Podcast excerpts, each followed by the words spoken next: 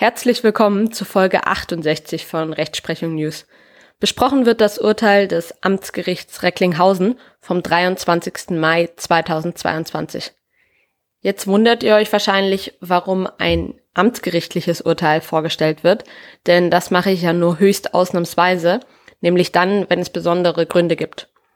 Und so ist es auch hier. Das Urteil eignet sich nämlich perfekt für Prüfungen, denn es sind viele Klassikerprobleme enthalten. Und es handelt sich um einen wirklich kuriosen Fall, der auch in der Presse größere Aufmerksamkeit gefunden hat. Selbst in der Bildzeitung kam der Fall. Daher werden sicherlich auch viele Prüfer und Klausurersteller auf den Fall gestoßen sein. Also nicht, weil die Prüfer die juristische Fachzeitschrift Bildzeitung alle lesen, sondern weil es eben zeigt, dass das Urteil einfach allgemein sehr große Aufmerksamkeit bekommen hat. Auch in der FAZ und so weiter war das Urteil. Und außerdem ist es auch einfach eine interessante Entscheidung. Es geht um ein strafrechtliches Urteil. Was also war der Sachverhalt? Ein damals 24-jähriger Polizeianwärter steckte im Rahmen einer polizeilichen Durchsuchung einer Wohnung ein Billigfeuerzeug ein. Er wurde dabei von einer installierten Videokamera gefilmt. Er ließ sich erfolglos dahingehend ein, dass er das Einwegfeuerzeug an sich genommen habe, um es sicherzustellen, da er es als gefährlich eingestuft habe. Vor dem Verlassen des durchsuchten Gebäudes habe er es aber zurückgelassen. Gefunden wurde es aber eben nicht. Außerdem zeigte eine Auswertung der Videoaufnahmen, dass bei der Durchsuchung eine recht ausgelassene Stimmung herrschte. Deshalb deutete nichts auf eine Gefahrsituation hin. Im Sommer des vergangenen Jahres wurden die Videoaufnahmen dann bei Facebook geleakt. Und nun wurde der Polizeianwärter vom Amtsgericht Recklinghausen wegen Diebstahls mit Waffen zu einer Geldstrafe von 90 Tagessätzen zu je 80 Euro verurteilt.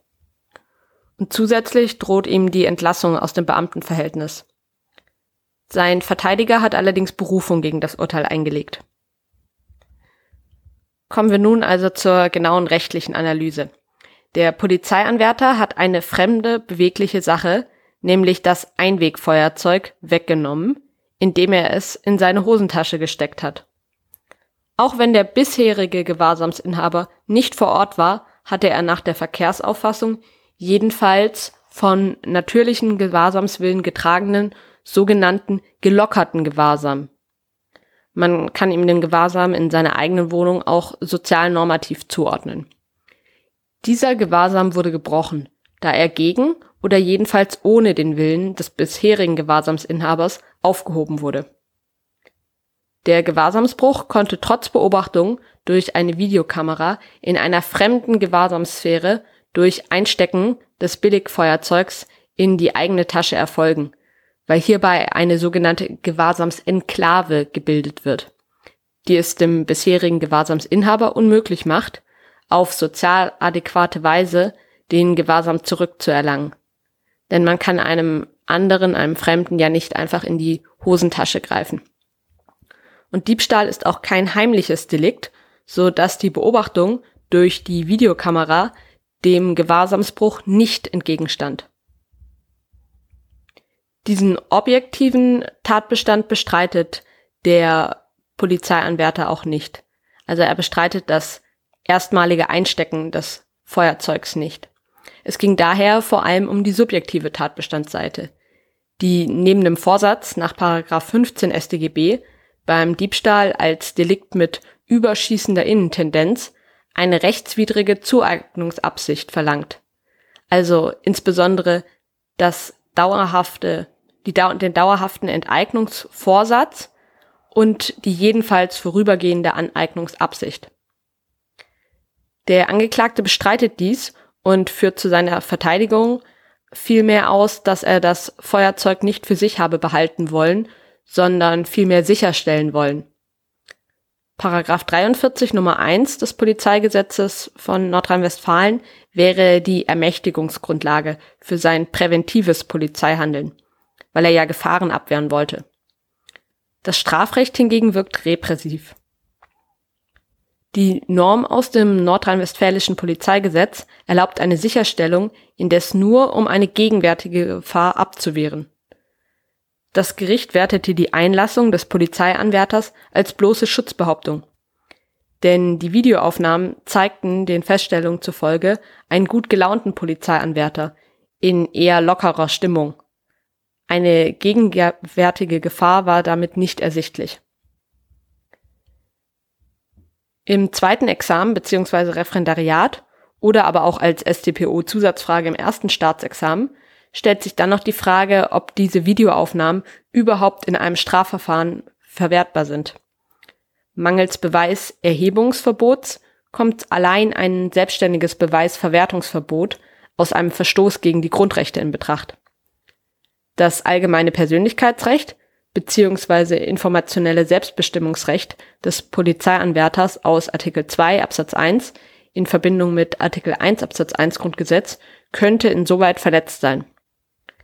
Es bedarf einer Abwägung, in die die Ziele des Strafprozesses einzubeziehen sind. Ein wesentliches Ziel des Strafprozesses ist es, eine rechtsfrieden stiftende, die materielle Wahrheit ans Tageslicht fördernde Entscheidung herbeizuführen.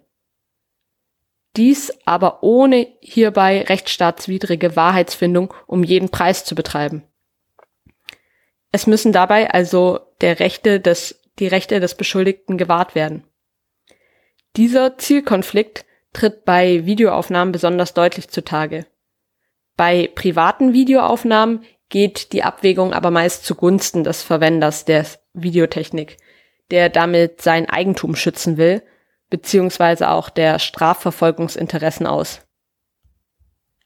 Hier kommt vor allem auch noch hinzu, dass die Strafverfolgungsbehörden hier ja nichts von dem Einsatz der Videokamera wussten und sie damit natürlich auch nicht dulden konnten, was für eine Zurechnung notwendig wäre. Die BGH-Entscheidung zum Einsatz von Dashcams im Straßenverkehr kann hier auch herangezogen werden. Auch in diesem Fall des BGHs verwendeten Private, also Pkw- oder Lkw-Fahrer, eine Videokamera und filmten damit den Verkehr. Diese anlasslosen Aufnahmen verstoßen zwar gegen datenschutzrechtliche Bestimmungen der DSGVO und führen zu einem Beweiserhebungsverbot, Daraus folgt jedoch im Regelfall kein unselbstständiges Beweisverwertungsverbot. Dafür gibt es mehrere Gründe. Zum einen begeben sich die Gefilmten freiwillig in den öffentlichen Straßenverkehr und setzen sich damit einer Beobachtung durch andere Verkehrsteilnehmer aus. Und zum anderen besteht in Unfallsituationen regelmäßig eine erhebliche Beweisnot.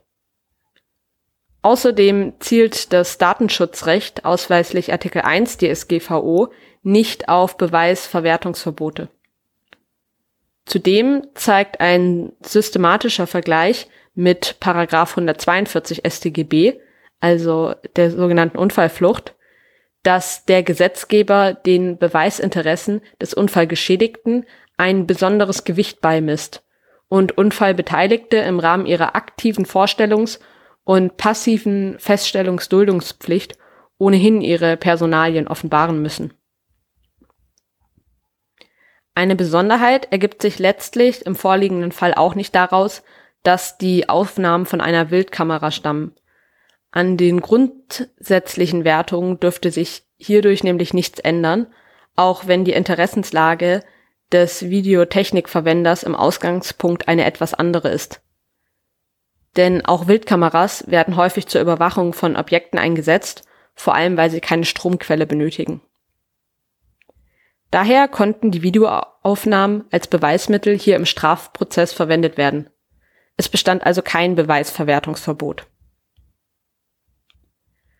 Da das Grunddelikt des Diebstahls nun verwirklicht war, war weiter zu prüfen, ob der Qualifikationstatbestand des Paragraphen 244 Absatz 1 Nummer 1 Buchstabe A Variante 1 StGB ebenfalls verwirklicht war. Der Diebstahl mit Waffen fordert seinem Wortlaut nach lediglich das Bei sich führen einer Waffe. Voraussetzung hierfür ist allein, dass der Täter die Waffe beim Diebstahl zu irgendeinem Zeitpunkt in Griffweite hat und sich ihr jederzeit ohne nennenswerten Aufwand bedienen kann. In der Literatur wird daher zuweilen eine restriktive Auslegung des Tatbestandes oder zum Teil sogar ein zusätzliches subjektives Element gefordert. Beides hat sich in der Rechtsprechung aber vor allem aus drei Gründen nicht durchgesetzt. Und zwar vor allem wegen des eindeutigen Wortlauts der Norm. Aber auch wegen der Möglichkeit, einen minderschweren Fall anzunehmen. Und außerdem wegen des mittlerweile aktualisierten Willen des Gesetzgebers ohne Änderung des Wortlauts der Neufassung der Norm im Jahr 2011 durch das 44. Strafrechtsänderungsgesetz. Das Gleiche gilt für die ebenfalls in der Literatur teilweise vorgeschlagene teleologische Reduktion des Paragraphen 244 Absatz 1 Nummer 1 Buchstabe A Variante 1 StGB für Berufswaffenträger. Einer solchen Privilegierung liegt der Gedanke zugrunde, dass Berufswaffenträger weniger gefährlich seien als andere Täter, die bei einem Diebstahl eine Waffe bei sich führen. So eine Privilegierung wird jedoch auch überwiegend abgelehnt. Zwar tragen Berufswaffenträger, wie eben Polizisten, ihre Dienstwaffen in Erfüllung dienstrechtlicher Pflichten. Und sie sind außerdem im Umgang damit besonders geschult. Dies ändert aber nichts daran, dass abstrakt eine höhere Gefährlichkeit eines unter Mitführung einer Waffe begangenen Diebstahls besteht da es auch hier stets zu unerwarteten Zwischenfällen während des Diebstahls kommen kann. Und man kann das Argument der Literatur sogar noch in die andere Richtung benutzen. Denn gerade Berufswaffenträger wie Polizisten könnten aufgrund drohender beruflicher Nachteile zu einem Einsatz der Waffe verleitet werden, wenn der Diebstahl entdeckt wird. Es stellte sich dann die Frage, ob der Polizeianwärter möglicherweise gemäß Paragraph 24 Absatz 1 Satz 1 StGB vom Versuch zurückgetreten ist. Das ist hier im Ergebnis zu verneinen. Die Einlassung des Angeklagten, dass er das Feuerzeug beim Verlassen des durchsuchten Gebäudes zurückgelassen habe, hilft ihm nicht, und zwar aus zwei Gründen. Nämlich weder für die Frage des Rücktritts noch für die Frage der Strafzumessung, also der Frage, wie bzw. wie hoch der Angeklagte zu bestrafen ist. Denn zum einen wird bei dem Diebstahl kleinerer Gegenstände bereits mit dem Einstecken eine Gewahrsamsenklave begründet, wie ich auch oben schon ausgeführt habe. Deshalb ist der Diebstahl in diesem Stadium bereits vollendet und somit scheidet ein Rücktritt aus.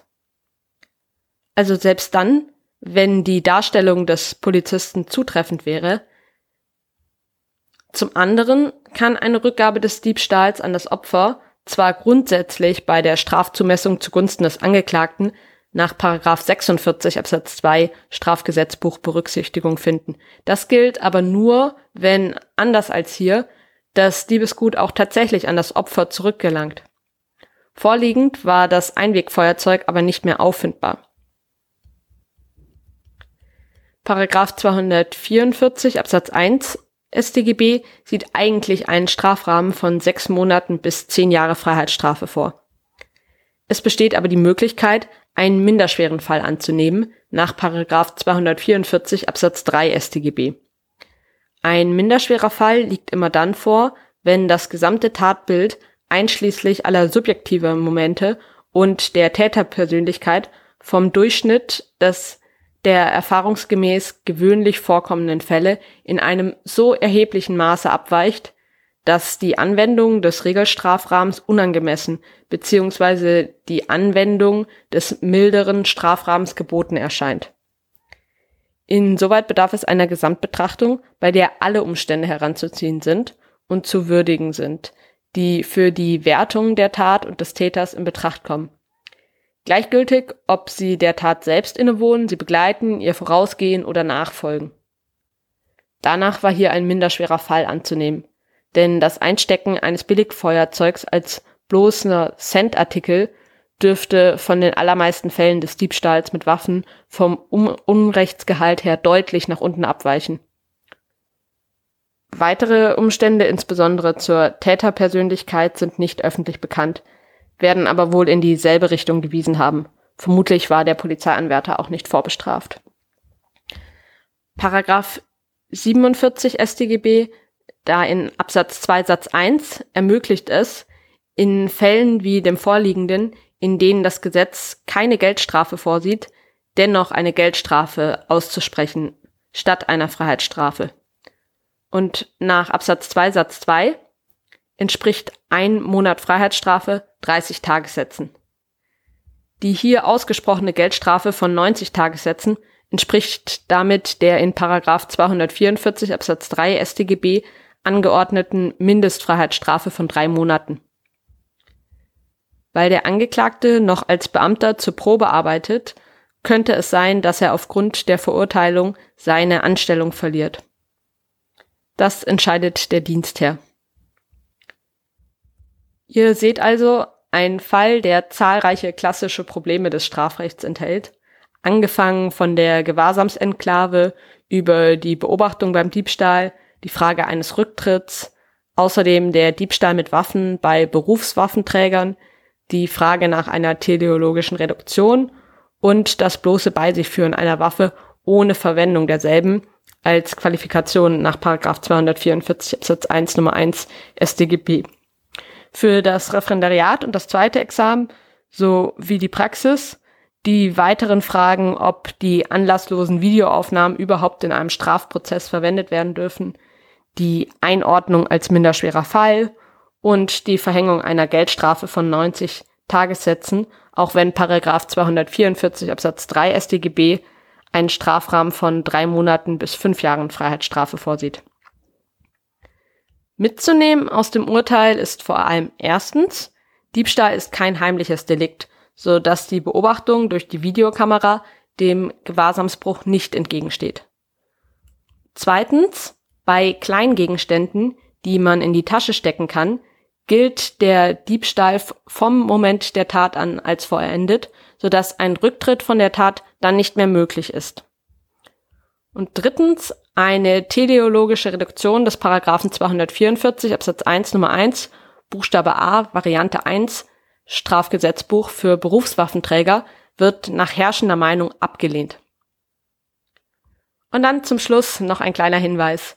Auf der Seite examenerfolgreichshop.myshopify.com findet ihr neben schönen T-Shirts, Hoodies, Beanies, Laptop-Taschen, Handyhüllen für iPhones und Samsung-Handys, Badetüchern, Trinkflaschen, Tassen, Mauspads und Schürzen und viel mehr. Ganz viele Artikel mit lustigen Jurasprüchen und auch ansonsten einfach Designs, die eure Affinität zum Recht ausdrücken. Schaut da auf jeden Fall vorbei. Am besten jetzt sofort. Ein Link findet ihr auch in der Beschreibung zum Podcast und auch in der Folge hier, in der Folgenbeschreibung. Da der Podcast laufende Kosten hat, könnt ihr durch den Erwerb eines solchen Artikels für euch oder eure Freunde den Podcast unterstützen. Denn die Einnahmen gehen ausschließlich in die Kosten hier für den Podcast. Ich bedanke mich für eure Aufmerksamkeit und ich würde mich freuen, wenn ihr den Podcast weiterempfehlt. Damit helft ihr auch euren Freunden und dann bis bald.